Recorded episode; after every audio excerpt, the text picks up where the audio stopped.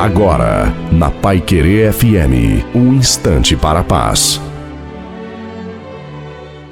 Alô, meus amigos, minhas amigas. Quem fala aqui é Reverendo Osni Ferreira. Quero trazer uma reflexão baseado em Provérbios 26, no versículo 20, que diz assim: Sem lenha o fogo se apagará, e não havendo maldizente, cessará a contenda.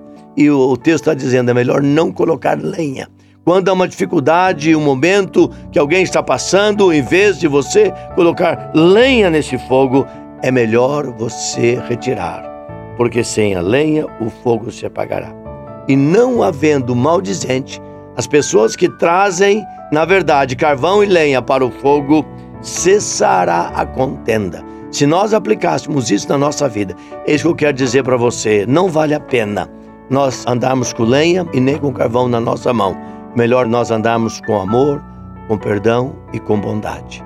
Tudo mudará e a vida fará grande diferença e terá prazer nos dias que nós estamos vivendo. Não se esqueça, Jesus Cristo ama muito você.